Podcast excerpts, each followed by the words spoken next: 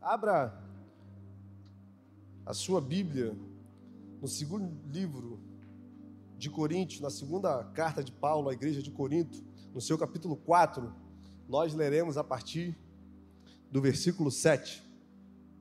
2 Coríntios 4, a partir do versículo 7. Amém? Vamos lá. Mas temos esse tesouro em vasos de barro, para mostrar que o poder que a tudo excede provém de Deus e não de nós. De todos os lados somos pressionados, mas não desanimamos. Ficamos perplexos, mas não desesperados. Somos perseguidos, mas não abandonados, abatidos, mas não destruídos. Trazemos sempre em nosso corpo o morrer de Jesus, para que a vida de Jesus também seja revelada em nosso corpo. Pois nós, que estamos vivos, somos sempre entregues à morte por amor de Jesus, para que a sua vida também se manifeste em nosso corpo mortal. Feche seus olhos, Pai amado, Pai querido, essa é a sua palavra. Nós já fomos ministrados pelos louvores, nós já fomos ministrados pelas orações. Quero te pedir que nesse momento o Senhor prepare um banquete, que semente, chaves sejam lançadas e nós possamos sair daqui muito mais perto do Senhor. Que nada seja capaz de impedir o que o Senhor deseja fazer nessa noite. Enche-nos de revelação, enche-nos de inspiração, que o teu espírito flua. Nós declaramos mentes cativas ao teu espírito.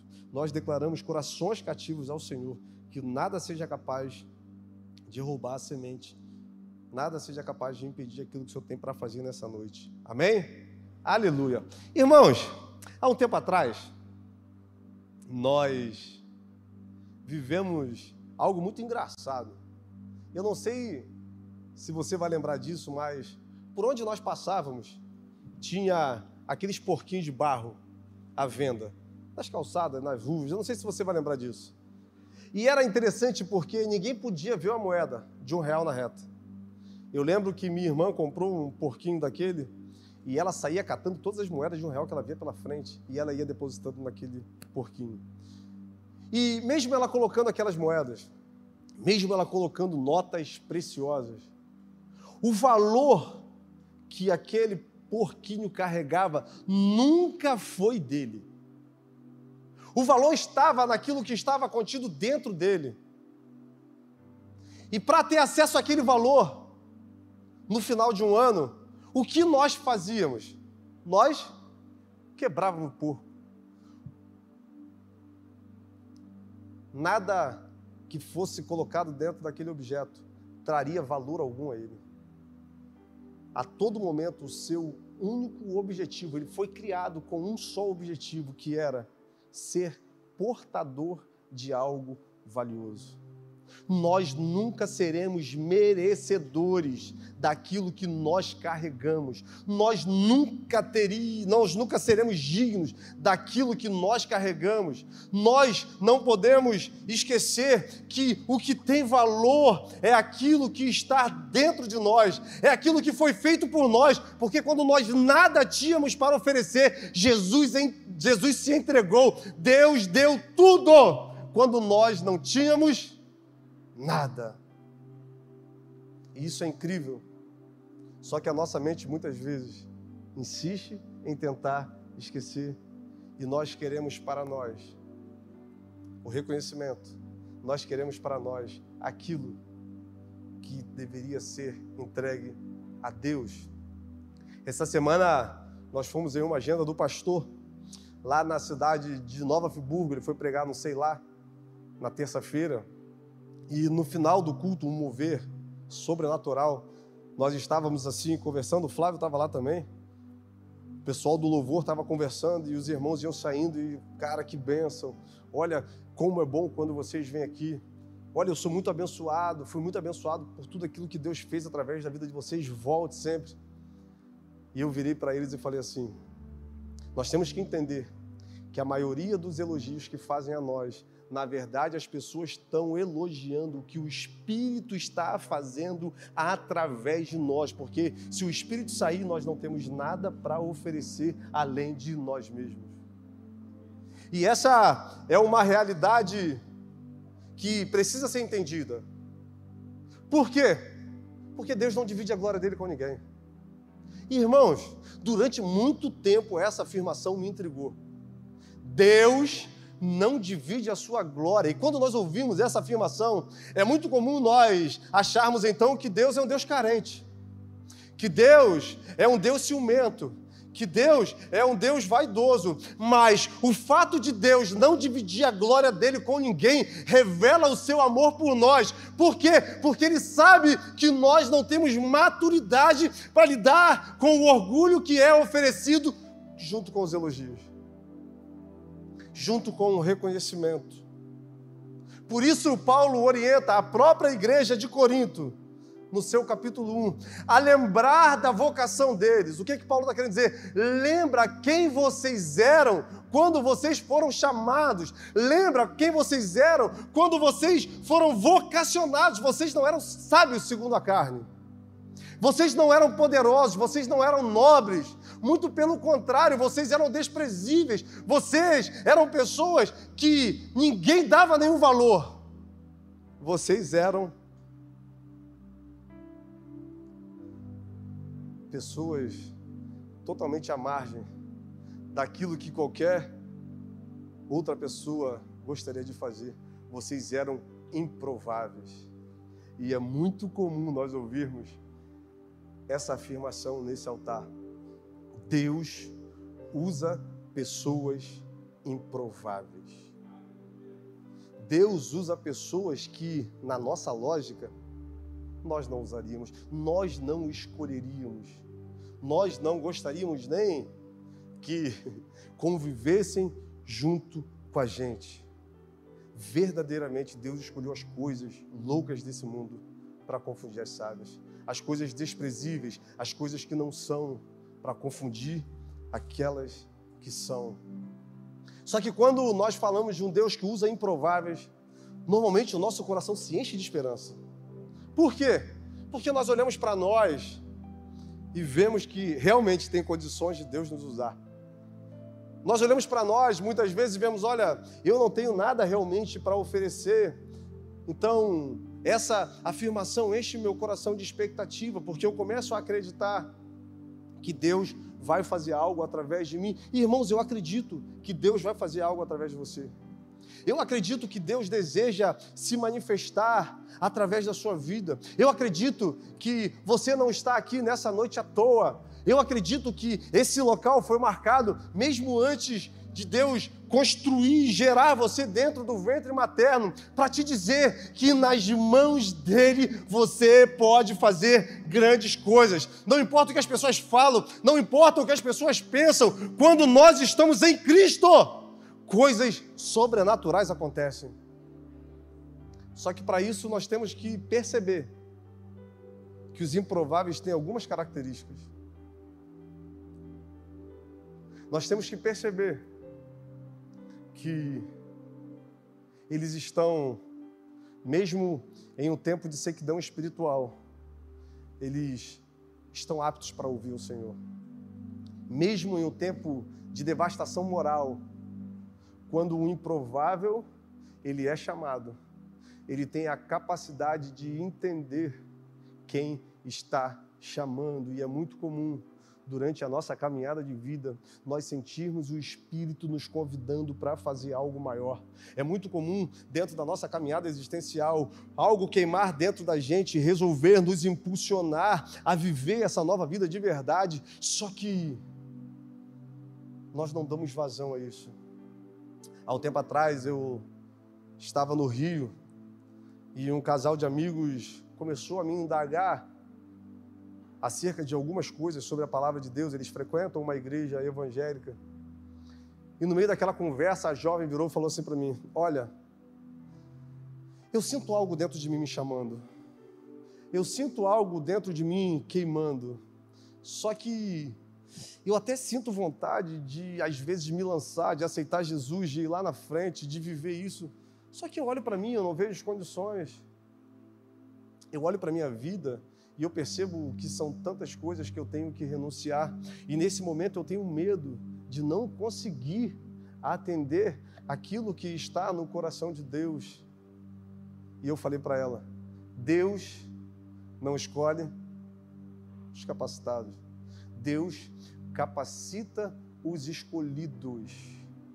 Nós estamos falando de um Deus que chama Abraão, manda que ele vá para fora da sua tenda, que ele olhe para as estrelas dos céus, e ele diz: Olha, assim será a sua descendência. A partir de ti serão benditas todas as famílias da terra. Para um casal que era estéreo, que não podia ter filhos. Nós estamos falando de um Deus que chama Jacó, um homem que é mentiroso, um homem que é, um homem que é usurpador, um homem que enganou seus próprios familiares. Muda a identidade daquele homem, e a partir dele, uma nação santa, uma nação eleita é gerada. Nós estamos falando de um Deus que escolhe para inaugurar o céu com um ladrão. O que mais Deus precisa fazer para nos mostrar que Ele pode fazer qualquer coisa em nossas vidas se nós entregarmos o governo a Ele? O que mais Deus precisa mostrar para você? Para que você entenda que para viver as promessas, para viver as coisas sobrenaturais, você vai ter que abrir mão das suas convicções, daquilo que você acha, daquilo que você pensa e muitas vezes daquilo que você sonhou. Porque, querido, o importante não é o que Deus pode fazer, porque nós sabemos que Ele pode fazer muito mais do que nós pedimos, pensamos ou imaginamos. O que importa realmente é o quanto nós estaremos disponíveis a renunciar para que Ele faça através de nós. O que você está disposto a entregar para que Deus flua através de você? Mesmo você sendo fraco, mesmo você sendo limitado.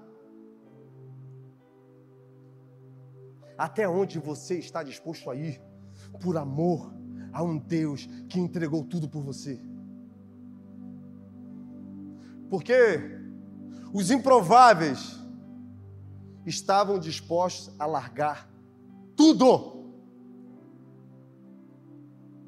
Nós, na oferta, falamos de Pedro, que no momento que ele alcançou tudo aquilo que ele queria, ele largou e falou: se o meu chamado é ser pescador de homens, a partir de hoje eu abandono a pesca, eu abandono tudo, mas eu quero viver o que você tem para mim. E começou a construir uma história incrível em Deus. Histórias incríveis podem ser construídas em Deus, mas não são vividas porque nós continuamos teimando e nos agarrando aos nossos projetos, àquilo que nós queremos para a nossa vida, quando o que Deus deseja é que a gente se lance e viva totalmente submerso na Sua vontade, que é boa, perfeita e agradável. Os improváveis, eles são inconformados. São homens e mulheres que não aceitam rótulos que não se limitam ao que estão vendo. Eu poderia falar de Gideão, que toda vez que o povo de Deus plantava, os midianitas iam lá e arrasavam as lavouras, roubavam os animais todo mundo escondido, em um tempo de escassez, em um tempo de fome. Gideão resolve malhar trigo aonde? No lagar. Ele não aceitou aquela realidade dele. Por mais que ele não soubesse o que iria acontecer, ele não ficou parado esperando. Quantas são as vezes que nós somos inconformados com a nossa realidade? Quantas são as vezes que nós somos inconformados com aquilo que nós estamos vivendo? Só que nós preferimos esperar que algumas coisas aconteçam para depois nós nos posicionarmos. Quando na verdade o que Deus espera é que a gente faça igual a Gideão, que a gente vá com essa nossa força. O que Deus está dizendo? É que Gideão vai com a sua coragem. A nossa coragem, aliada ao Espírito Santo de Deus, fluindo através de nós, nos faz romper desafios, limites, nos faz alargar as nossas tendas, nos faz entender a largura, o tamanho, o comprimento daquilo que Deus tem para nós. Só que para isso, nós não podemos continuar no lugar que nós estamos. Davi faz o primeiro iFood do mundo. Vai levar quentinha para seus irmãos. Chega lá, tem um filisteu zombando do povo de Deus. Todo mundo com medo. Mas o improvável é o quê? Inconformado. Quem é esse incircunciso para zombar do exército de Deus vivo? Onde o rei e os seus grandes e famosos generais se escondiam para esperar que alguma coisa acontecesse. Aquele jovem se posiciona e diz: Você vem contra mim com armas, mas eu vou contra você com o Senhor dos exércitos. E ainda hoje eu teria sua cabeça em minhas mãos. Deus me dará inconformado se posiciona, entendendo que até um lugar nós podemos chegar, a partir daquele lugar é o Espírito que vai lutar as nossas batalhas, é o Espírito que vai lutar as nossas guerras, porque se nós estamos na rota que Deus apontou para nós, necessariamente o Espírito vai estar nos impulsionando por esse caminho. Então, não se conforme com a realidade que você está vivendo de repente é uma realidade familiar, de repente é uma realidade financeira, talvez possa ser uma realidade emocional. O Espírito Santo me trouxe aqui para te dizer que você não pode se conformar com o que você está vivendo, mas você deve chamar o Espírito para viver junto com você essas situações. Para de tentar lutar as suas guerras sozinho. Para de tentar travar as suas batalhas nas suas próprias forças. Pare de deixar Deus para aquele último momento, quando você realmente já não tem mais o que fazer. Aí você mergulha nesse lugar, não. Mergulha logo em Deus, na certeza que Ele é um Pai que tem cuidado de você.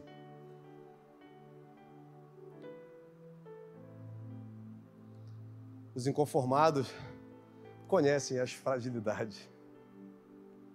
Eles sabem quem eles são de verdade.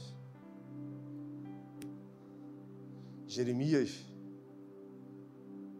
quando é vocacionado, ele diz: Senhor, eu sou jovem. Gideão diz: Eu sou o menor da casa do meu pai. Só que nessa noite você pode estar pensando assim: para mim não tem jeito. Eu já vivi isso. Eu já experimentei estar nesse lugar. Isso já foi uma realidade dentro de mim, mas hoje eu não consigo mais porque eu perdi já a família. Eu perdi tantas coisas nessa caminhada que o que eu vou fazer a partir de agora? Ei, hey, só confia no Senhor. Só acredita naquilo que já foi liberado. Acredita nas promessas que foram determinadas nessa palavra. Porque é Ele que vai fazer através de você. Estamos falando de um Deus que chama Moisés para libertar o seu povo, um homem gago, um homem limitado. Só que Moisés tinha a convicção que sozinho ele não poderia, mas se Deus fosse com ele, coisas grandiosas aconteceriam. Sozinho você não pode. Chega de lutar sozinho. Chega de tentar sozinho. Por que, que eu citei todos esses homens? Para você perceber que a lógica de Deus é totalmente diferente da nossa. Talvez houvessem pessoas muito mais capacitadas. Talvez houvessem pessoas muito mais bem preparadas. Mas Deus escolheu chamar quem ninguém chamaria. Deus escolheu chamar um menino rejeitado pelo próprio pai. Quando Samuel visita a casa de Davi, Jessé não chamou ele. Jessé colocou todos que ele olhava e via condições. Mas Deus olhou e falou: Olha, eu não vejo como o homem vê. Eu já escolhi um homem segundo o meu coração. Estamos falando de um Deus que sonda os corações.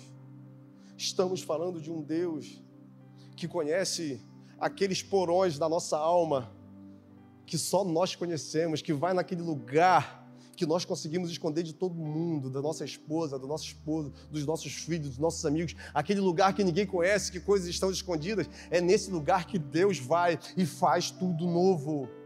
E é isso que Ele deseja fazer nessa noite, tudo novo na sua vida. Para que você pare de ter medo porque está por vir. Para que você pare de se preocupar achando que Deus perdeu o controle para que a ansiedade que hoje domine comece a perder força e a fé, a convicção, a certeza que Deus está com você comece a guiar os seus passos. E uma última característica desses inconformados é: eles reconhecem que a glória, a honra é de Deus. Eles são apenas vasos eles são apenas instrumentos. E é isso que Paulo está mostrando para a igreja de Corinto. Paulo enfrentava grande dificuldade naquela igreja que ele mesmo fundou. Por quê? Falsos mestres se levantaram e começaram a pregar doutrinas próprias. E começaram a pregar aquilo que eles achavam e começaram a esquecer daquilo que Jesus tinha designado. Então, Paulo começa a ser questionado. É impossível, diz esse mestre, Paulo ser um apóstolo se ele não viu Jesus. Se ele não viu Jesus, ele não é apóstolo. É impossível um homem sofrer tantas coisas e mesmo assim ser um enviado do Senhor. Por quê? porque eles pregavam um evangelho de bênçãos, de projetos, de sonhos realizados. E Paulo pregava a necessidade de nós morrermos para que o Espírito flua através de nós. Eugene Peterson diz na Bíblia a mensagem que existia até um termo que os romanos falavam ao mencionar da igreja de Corinto, que era corintianizar, porque era uma igreja tão depravada, era uma igreja tão promíscua, que os próprios soldados usavam a igreja como escárnio. E Paulo condenava isso veementemente. Ele falava contra a imoralidade ele falava contra os falsos ensinamentos, e a primeira carta de Paulo, ele é totalmente, ela é totalmente direcionada nesse sentido. Questionavam a sua autoridade, questionavam aquilo que ele estava fazendo. E Paulo então começa a fazer o que muitos estudiosos dizem que uma autodefesa, uma bi biografia da sua vida, desde o momento que ele foi chamado. Irmãos, é incrível o chamado de Paulo, porque Paulo por si só é um improvável. Um homem que perseguia a igreja, um homem que matava cristãos, um homem que ele mesmo diz aspirava ameaças de morte, mesmo sem ser a intenção de Paulo. Nesse momento, então, ainda tinha o nome Saulo ele já estava sendo responsável por espalhar a igreja por todo o canto da terra. Porque as pessoas tinham tanto medo deles, os cristãos tinham tanto medo que eles começaram a fugir. E quando eles fugiam, eles iam para casa de amigos, de parentes, eles começavam a pregar as boas novas. O evangelho começa a ganhar uma forma, irmãos. Não existe perseguição que seja capaz de parar aquilo que Deus vai fazer.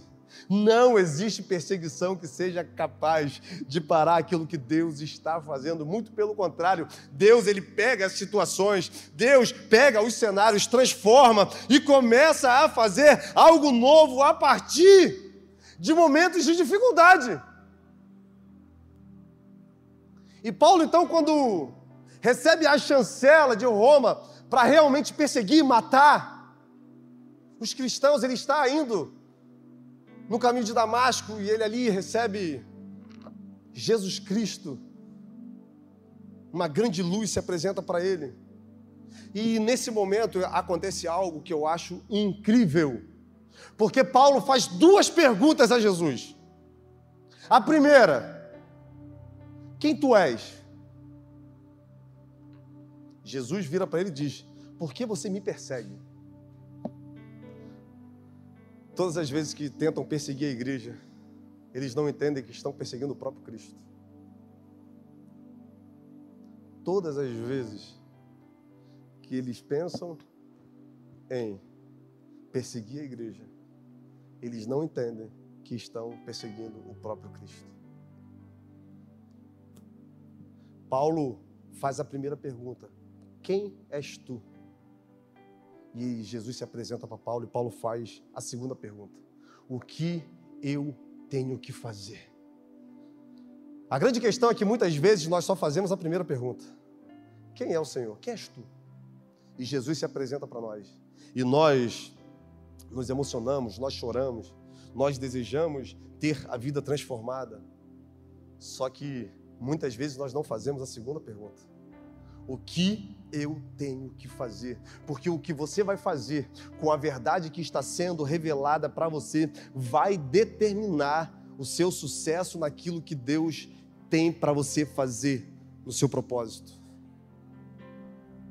E naquele momento, o próprio Paulo diz que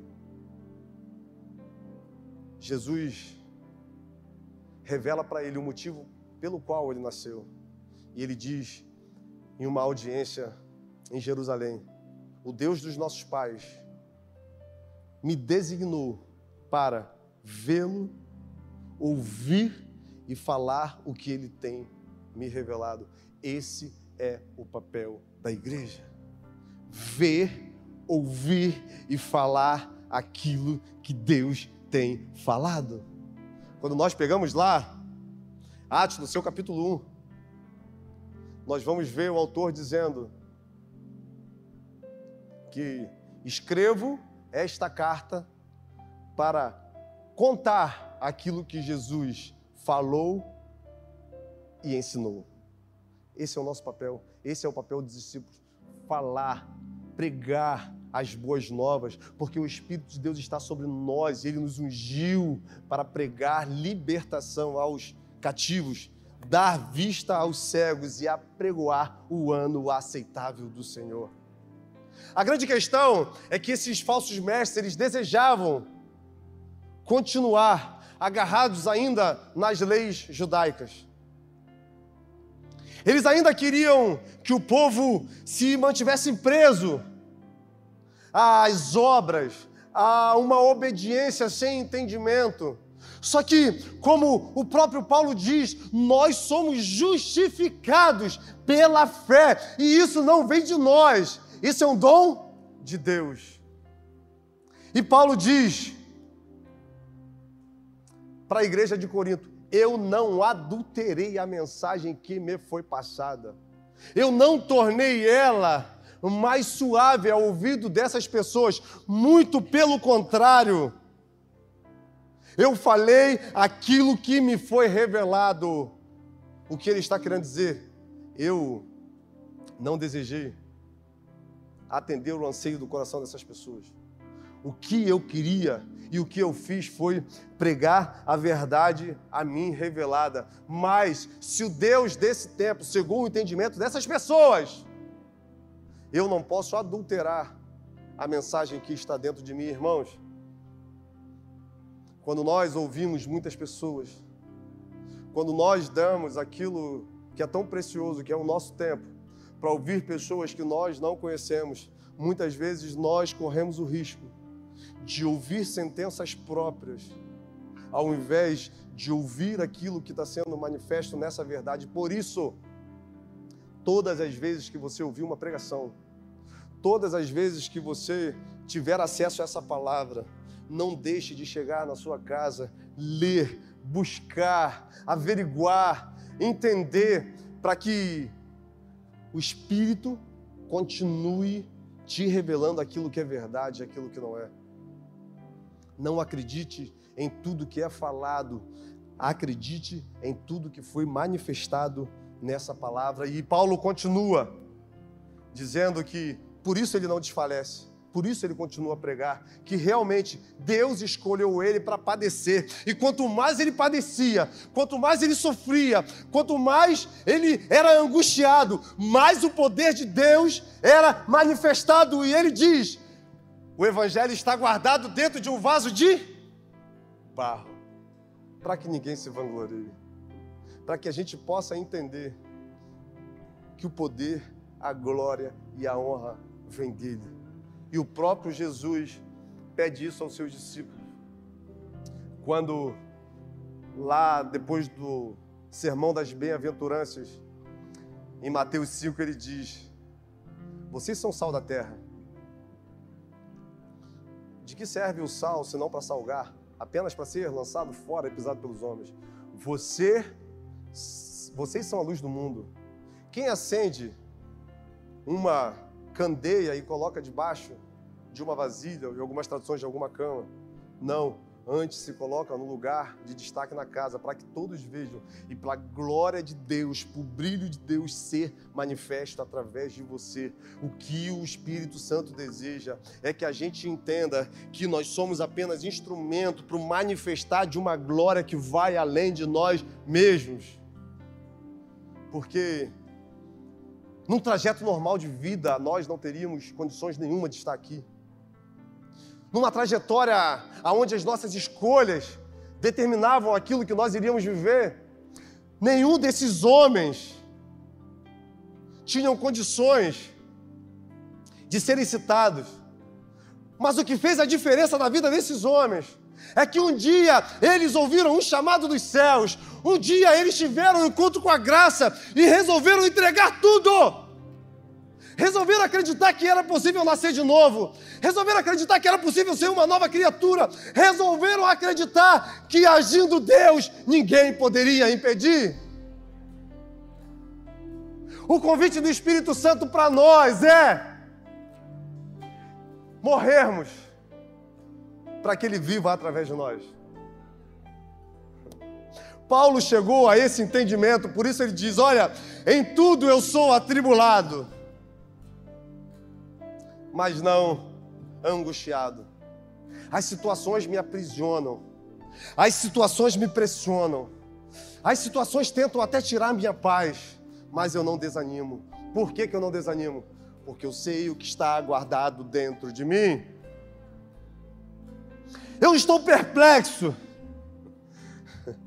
Às vezes eu acho que eu vou sucumbir. Às vezes eu até penso que não vai dar. Mas eu não desanimo. Por que eu não desanimo? Porque eu sei o que está dentro de mim. Eu sou perseguido. Mas eu sei que eu não serei desamparado. Por que eu não sou desamparado? Porque eu sei o que está dentro de mim. Abatido mas não destruído. Por que eu não sou destruído? Porque eu sei o que está dentro de mim. Porque nós que vivemos, somos entregues à morte todos os dias por amor ao nome de Jesus. Isso é muito forte, irmão. Nós que vivemos somos entregues à morte todo dia. Mas você pode pensar, eu não vejo isso real na minha vida, eu não. Eu não sinto a presença da morte tentando me consumir. É porque o Espírito não deixa, porque a palavra diz que Satanás está como um leão ao nosso redor tentando nos estragar, mas o Espírito de Deus tem nos dado vida. Só que existe uma outra morte que é necessária todos os dias da nossa vida: a morte do nosso eu a morte das nossas vontades, a morte dos nossos desejos. Todos os dias eu tenho que pregar para a pessoa mais difícil que eu conheço. Sou eu mesmo, porque todos os dias a minha carne, a minha alma tenta me lembrar de quem eu sou, mas quando eu olho para aquilo que Deus está me tornando, eu tenho certeza, maior é o que está em mim do que o que está no mundo. Todos os dias você tem que pregar para você. Todos os dias você tem que buscar esse lugar em Deus, querido. Eu não sei você, mas parece que para estar tá perto dessa verdade, a gente luta tanto, mas um segundo de um segundo de distração, a gente vai para tão longe. Sabe por que isso é real? Porque nós tratamos o Espírito Santo igual nós tratamos a água. A água é poderosa.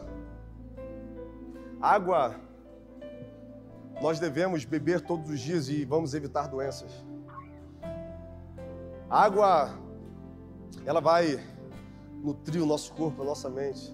Só que às vezes, às vezes, quando eu preciso muito, quando eu estou com muita sede, eu vou lá e bebo um pouquinho. E quando a minha sede é saciada, o que eu faço? A mesma coisa nós fazemos com o Espírito Santo de Deus.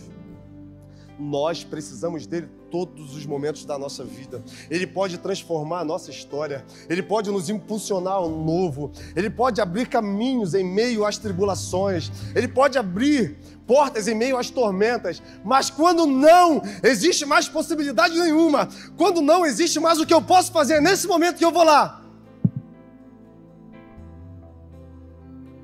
Quando na verdade eu deveria realmente entregar o governo da minha vida para Ele e todas as minhas escolhas serem baseadas naquilo que Ele deseja. Chegou a hora de morrermos. Aquele que busca a vida, esse vai perder. Mas aquele que perde a vida, esse vai encontrar. Isso se torna real na nossa vida quando nós olhamos para a cruz e olhamos para nós mesmos e percebemos que, desesperadamente, nós precisamos de um Salvador. É tempo de deixarmos orgulho de lado. É tempo de deixarmos vaidade de lado. É tempo de deixarmos o nosso eu de lado. É tempo de sacrificar a nossa carne para que o Espírito seja vívido através de nós. Eu não sei como você entrou aqui nessa noite, mas uma coisa era certa: Paulo não desanimava porque ele sabia que o que ele estava fazendo era precioso demais. Aqueles homens queriam se agarrar naquilo que Moisés determinou. O próprio Moisés sabia que ele estava apontando para aquilo que estava por vir. Uma das maiores mentiras de Satanás é tentar nos fazer acreditar que nós não temos mais jeito que a nossa vida não existe possibilidade de transformação, que nós sempre seremos aquela pessoa que um dia nós fomos. Só que a maior verdade é que Deus entregou o seu único filho para que nós fôssemos uma nova criatura nele. As coisas velhas se passarem e tudo se fazer novo. E eu gostaria de te convidar a se levantar nesse momento.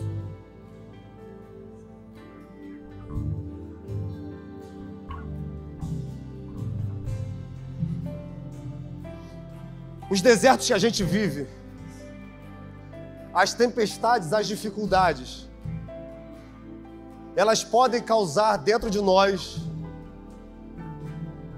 duas possibilidades. A primeira, nós ficarmos realmente prostrados e acreditarmos que aquilo é o que nós devemos viver. A segunda é entender que esse lugar eu estarei muito mais suscetível àquilo que Deus tem para mim. E enquanto eu estiver passando por esse lugar, eu vou buscar desesperadamente estar do lado do Deus que é o Senhor e consumador da minha vida. Deus conhece os que são seus, e ele é esconderijo para aqueles que nele esperam. Paulo esperava no Senhor, e por isso ele continua. De modo que em nós opera a morte, mas em vós a vida. Tendo, porém, o mesmo espírito da fé, como está escrito, eu criei, e por isso é que falei. Também nós cremos, e por isso é que falamos. Sabendo que aquele que ressuscitou o Senhor Jesus Cristo também nos ressuscitará com Jesus e nos apresentará convosco. Porque todas as coisas existem por amor de vós, para que a graça, multiplicando, se torne abundante e as aflições, as ações de graças, serão para a glória de Deus. Por isso nós não desanimamos, muito pelo contrário.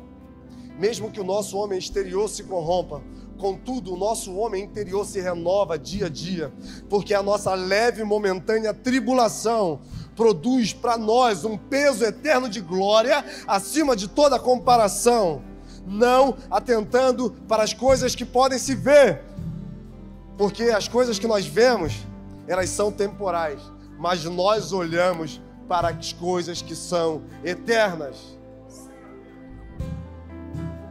O convite da graça nessa noite é para nós olharmos além da tempestade e contemplar aquilo que é eterno e contemplar aquilo que já foi preparado para nós. Quando nós não tínhamos nada para oferecer, Deus entregou o seu único filho e ele morreu a nossa morte. Agora nós temos que ter ousadia suficiente para viver a sua vida. Agora nós temos que ter ousadia suficiente para nos entregar de verdade, para buscar esse lugar com todas as nossas forças, até que todas as nossas resistências caiam e o Espírito flua através de nós. Quando que nós temos acesso ao que está dentro do cofre? Quando que nós temos acesso ao que está dentro daquele porquinho de barro quando nós quebramos. Para eu estar aqui nessa noite, foi necessário eu ser muito quebrado. Para eu poder falar desse amor, foi necessário um dia eu ser muito magoado, quebrado mas o que vai determinar aquilo que nós vamos viver é o quanto nós estamos disponíveis a enfrentarmos esses momentos de dor, acreditando que aquilo que Deus tem para nós está por vir. Quando nós pegamos a galeria dos heróis da fé, nós vamos ler sobre centenas de homens e mulheres que marcaram a história. Nós vamos ler sobre Raabe, uma prostituta, uma meretriz, que no momento que Josué e Caleb estavam espiando a terra prometida, se posiciona e ajuda aqueles homens e irmãos. Essa mulher que todo mundo repugnava, essa mulher que ninguém dava valor, ela é tataravó de Davi. Ela está escrita na, gene... na genealogia de Jesus Cristo. Você está entendendo que Deus não precisa da sua perfeição, Ele precisa da sua entrega? Você está entendendo que Deus não precisa que você faça tudo, Deus precisa que você se entregue a Ele para que Ele faça através de você. Hoje pode ser um dia determinante para você viver coisas novas em Deus. Hoje pode ser o dia de um ponto de inflexão, de um ponto de mudança, de um ponto de transformação de rota. Se você entendeu o porquê você está aqui nessa noite, o porquê o Espírito te trouxe a sua vida vai ser transformada. Eu, no dia que eu entrei pela igreja, no dia que eu entrei numa igreja, já não tinha sido mais a primeira vez.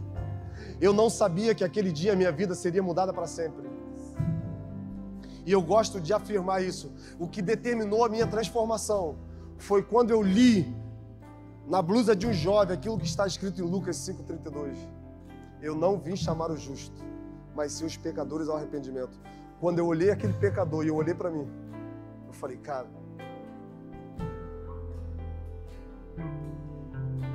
sou eu. Todo mundo diz que não. Todo mundo diz que ia andar. Mas, cara, eu sou esse pecador. Eu não preciso querer que Deus faça alguma coisa através de mim.